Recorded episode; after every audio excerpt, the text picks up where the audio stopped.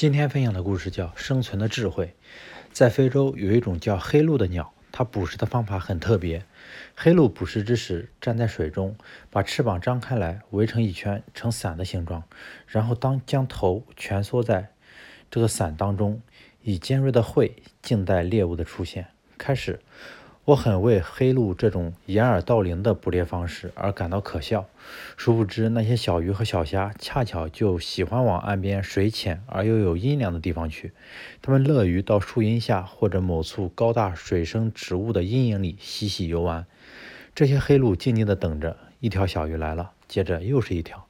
它们钻进了它的阴凉之下。黑鹭用这种极尽守株待兔的方式，坐等着猎物送上门来。因此，这些小鱼便只有死路一条了。生活中有些习惯常常是致命的。